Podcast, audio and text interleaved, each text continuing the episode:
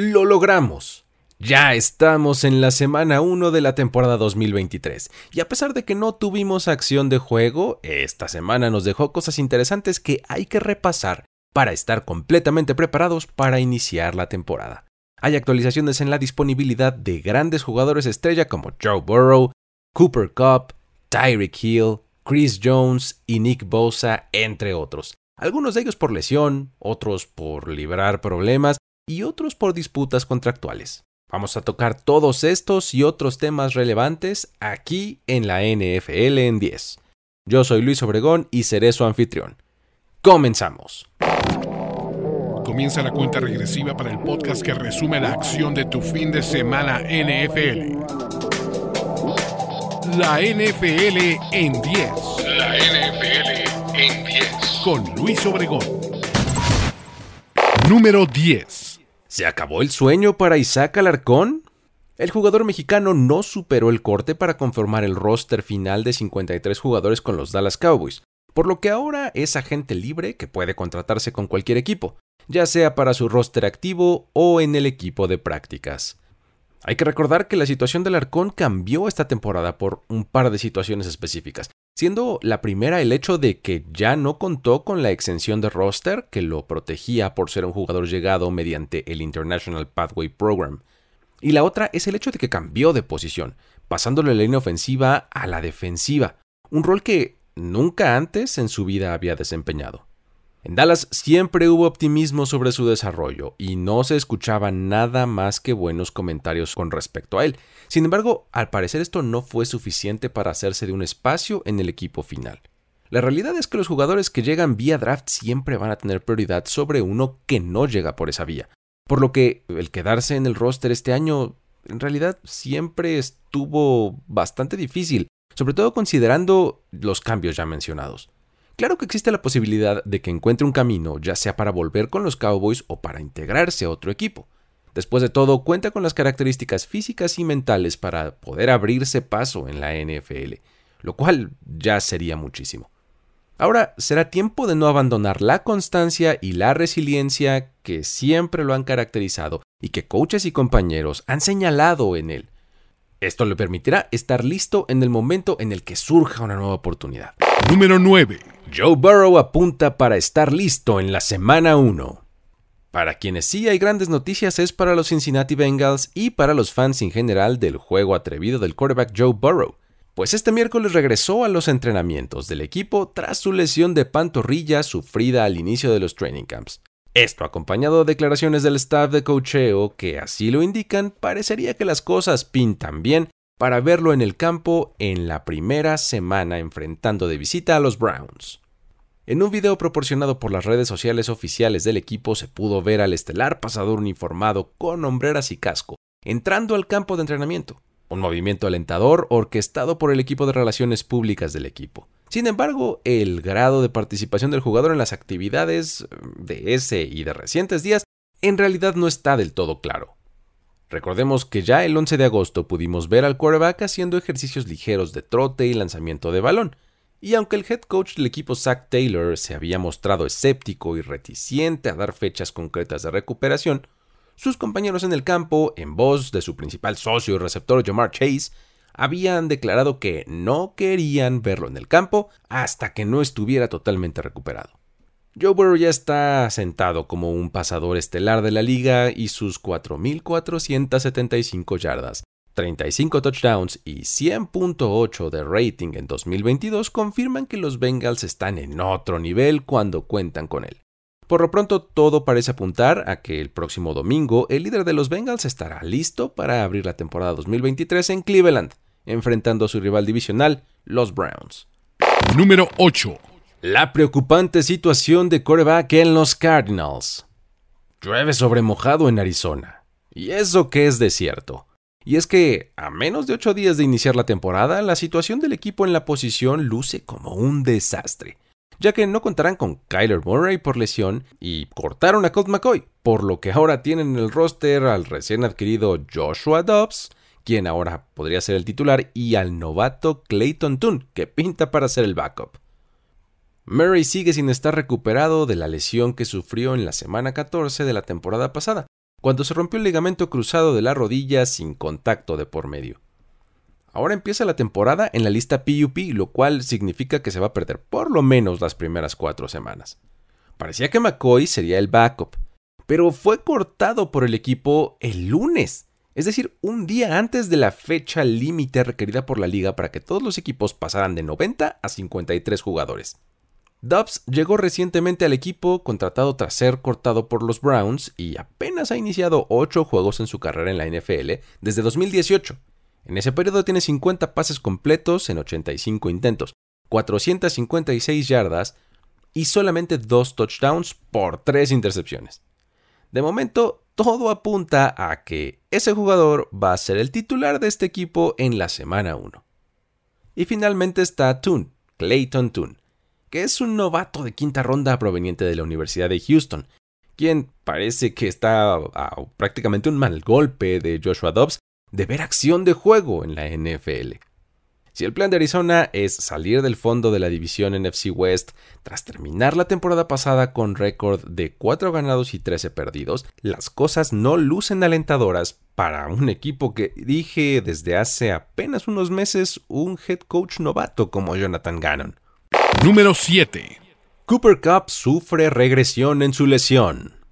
Un mes y tres días después de sufrir una lesión del tendón de la corva mientras corría una ruta de paz en el training camp de Los Ángeles, la indiscutible estrella ofensiva de este equipo no reporta mejora, sino todo lo contrario.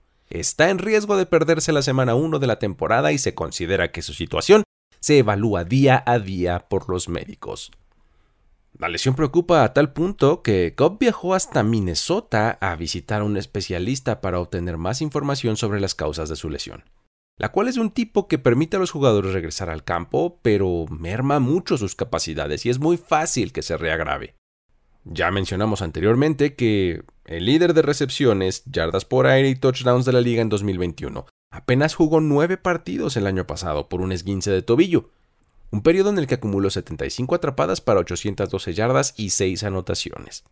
Así que los fans de los Rams y por supuesto que todo el mundo del fantasy football tiene razones fundadas además para estar preocupados. No sabemos cuándo volverá y sobre todo en qué estado lo hará. Los Rams enfrentan nada menos que a un equipo muy fuerte de Seattle para abrir la temporada el próximo domingo. Número 6. Los Patriots desconciertan con sus decisiones de quarterback. No es que dudemos de una leyenda de cocheo como Bill Belichick, pero sus decisiones en la posición de quarterback esta semana fueron bastante cuestionables. Tras dejar por unos días únicamente a Mac Jones en el roster, tras cortar a Bailey Zappi y Malik Cunningham, aunque después fue por Matt Corral quien ahora parece que será su backup. Por algún momento parecía que había una saludable batalla por el puesto de quarterback titular en este equipo entre Bailey Zappi y Mac Jones. Pero esta llegó a su fin de una forma bastante definitiva, ya que el equipo dio de baja a Zappi y también a Cunningham, que era el tercero en el orden.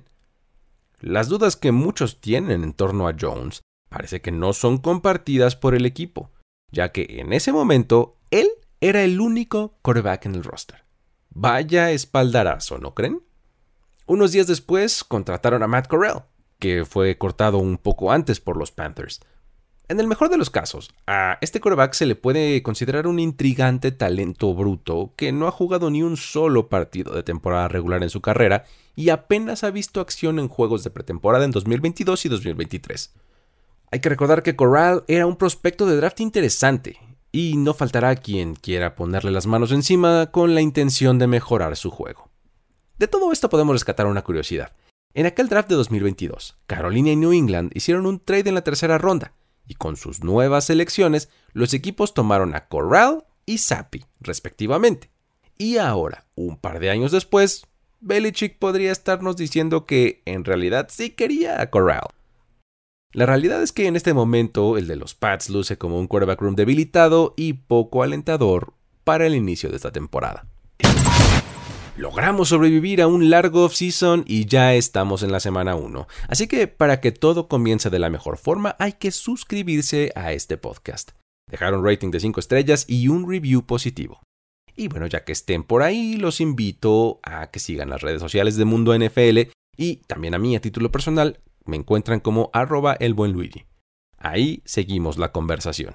Ahora sí, vamos a seguir con el conteo. Número 5. No habrá suspensión para Tyreek Hill. Los Miami Dolphins vuelven a respirar al conocer que su estelar receptor no enfrentará ninguna sanción, resultante de un incidente violento en el que se vio involucrado durante esta offseason, por lo que ahora todo indica que esta ofensiva correrá a todo motor. Hill fue sujeto a una investigación policial en South Florida por una disputa con un trabajador portuario que lo acusó de agresiones, que en el sistema penal estadounidense se conocen como asalto. Todo esto el 18 de junio de este año. Sin embargo, el asunto se arregló entre abogados particulares de ambas partes en el mes de julio. Con esto, el jugador All Pro de 29 años de edad podrá comenzar la temporada sin contratiempos cuando sus Miami Dolphins se enfrenten a Los Angeles Chargers de Justin Herbert. Como antecedente, en abril de 2019, el receptor fue suspendido de las actividades de su entonces equipo, los Kansas City Chiefs, debido a un proceso legal que enfrentaba por abuso infantil. La misma liga anunció en aquel mes de julio, como ahora, que no sería sancionado. Y no solo eso, sino que en septiembre de este año firmó una extensión de 3 años y 54 millones de dólares. ¿Será esto un respiro necesario para este problemático jugador? ¿O en realidad es un ejemplo más de que un gran talento se puede salir un poco con la suya ante los ojos de la justicia de la NFL? Número 4. Extensión récord para TJ Hawkinson. Los encabezados dicen que los Minnesota Vikings otorgaron 68.5 millones de dólares en un contrato de cuatro años, lo que lo convierte en el Tyrant mejor pagado en la historia de la liga. Los reportes indican que el promedio de ganancias anuales es de 17.12 millones de dólares con un monto garantizado de 42.5 millones. El GM del equipo Kwesi Adolfo Mensa dijo que Hawkinson se ajusta a nuestra cultura. Es el tipo de jugador que queremos en Minnesota. Estoy muy emocionado por finalizar este acuerdo. Recordemos que este jugador llegó a los Vikings a mediados de la temporada pasada vía intercambio con los Lions, y rápidamente se convirtió en uno de los hombres de confianza de Kirk Cousins. Terminó la temporada con 60 recepciones para 519 yardas y 3 touchdowns, en solamente 10 partidos con el equipo. Si tomamos en cuenta lo que hizo también en Detroit, entonces su temporada es todavía mejor, ya que sumó 86 recepciones en total para 914 yardas. Hoy es sin duda considerado uno de los mejores en su posición y los Vikings ponen su dinero para reafirmar esa creencia. Número 3. Sigue la ausencia de Chris Jones. Un largo standoff entre el liniero defensivo y los Kansas City Chiefs sigue en progreso.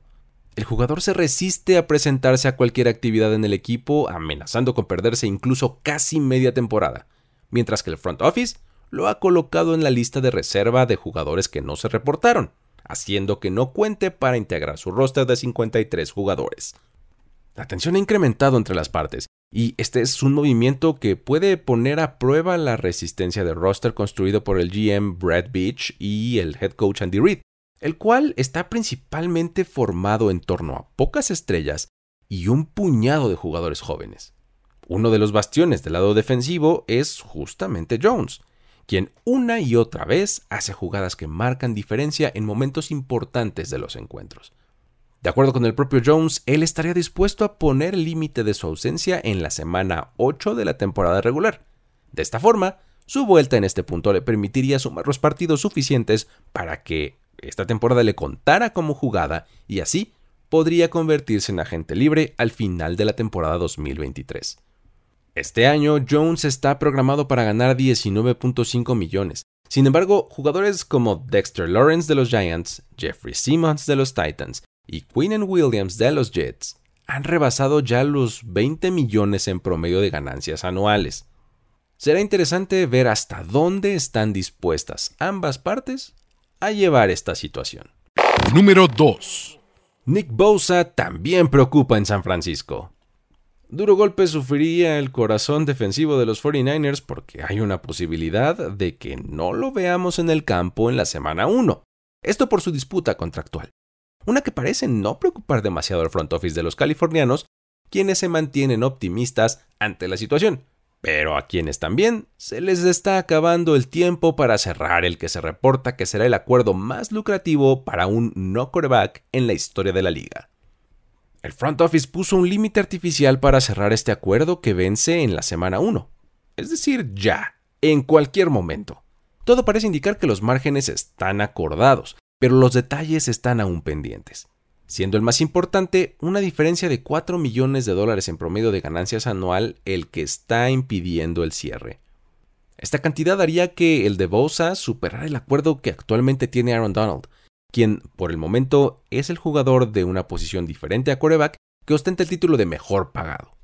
Tanto Kyle Shanahan como John Lynch han dicho recientemente que entre sus intenciones no está intercambiar o dejar ir de ninguna forma al jugador defensivo, pero la preocupación entre los aficionados, claro que empieza a crecer cuando faltan solamente unos días para el primer partido del año, uno en el que enfrentarán a los Pittsburgh Steelers y su mejor hombre a la defensiva podría no estar en el campo. Número 1. Descanse en paz, Gilbrand. Los Dallas Cowboys y el mundo del fútbol lamentaron este jueves por la mañana el fallecimiento a los 91 años de edad de uno de los personajes más seminales de la historia de la NFL. Su impacto es innegable tanto en los Cowboys, a quienes ayudó a convertirse en el equipo de América, como también en la liga, por implementar métodos de scouting de jugadores que hoy damos por sentados, pero que en su momento lo cambiaron todo. Entre sus muchas aportaciones está el hecho de que fue el hombre que unió la computación con la evaluación de talento en la NFL. Con las mastodónticas computadoras de la época, Brandt creó bases de datos sobre los prospectos estudiando su peso, su altura, el tiempo en el que corrían las 40 yardas, llegando así a una clasificación de jugadores conforme a su posición. Todo lo que nos puede parecer básico en nuestros días fue incorporado a la NFL por este hombre. Además, fue el iniciador del método, que hoy es muy común entre todos los equipos, de contratar scouts independientes para cubrir la mayor cantidad de terreno en los Estados Unidos, y no dejar una sola piedra sin voltear en donde pudiera encontrar talento. Hasta en el pueblo y la universidad más pequeña en el país, ahí había un representante de Brandt. Por si eso fuera poco, Brandt fue varios pasos más allá, e incluso tuvo relación con entrenadores de otras disciplinas como básquetbol, béisbol y atletismo, tratando de encontrar talento útil para el fútbol en cualquier rincón del país. Además, expandió los horizontes, ¿eh? buscando no solamente talento en Estados Unidos, sino más allá de sus fronteras algo que para la década de los 60 parecía una verdadera locura. Su obra maestra fue el draft de 1964, cuando llevó a los Cowboys a jugadores como Roger Staubach, Bob Hayes y Mel Renfro. A lo largo de su carrera descubrió otros talentos de calibre del Salón de la Fama como Bob Lilly, Tony Dorsett, Randy White, Rayfield Wright y Michael Irvin. Jerry Jones le dedicó unas sentidas palabras. Fue un amigo y mentor, no solo para mí, sino para innumerables ejecutivos, entrenadores, jugadores y locutores de la NFL. Hay muy pocas personas con el impacto generacional que Gil tuvo. Se dedicó a hacer crecer esta liga y este deporte. Todos estamos agradecidos y somos mejores gracias a ello. Hasta hace muy poco y ya en el rango de edad de los 90 años, Brandt no se quedó quieto y seguía trabajando como analista de prospectos para el sitio web oficial de la liga. Por todo esto y mucho más, Descanse en paz una leyenda de la NFL y del deporte del tamaño de Gil Brandt. La NFL en 10. Hasta aquí el conteo de esta semana. Uno que fue posible gracias al apoyo de Carlos Mercado. Una vez más les recuerdo seguirnos en redes sociales en arroba mundo NFL, visitar el sitio web nfl.com diagonal mundo y suscribirse tanto al podcast como al canal de YouTube. Mi nombre es Luis Obregón y a título personal me encuentras en redes sociales como arroba el buen Luigi. Me despido de esta edición de la NFL en 10. Hasta la próxima. Ya eres parte de la conversación NFL de esta semana. La NFL en 10.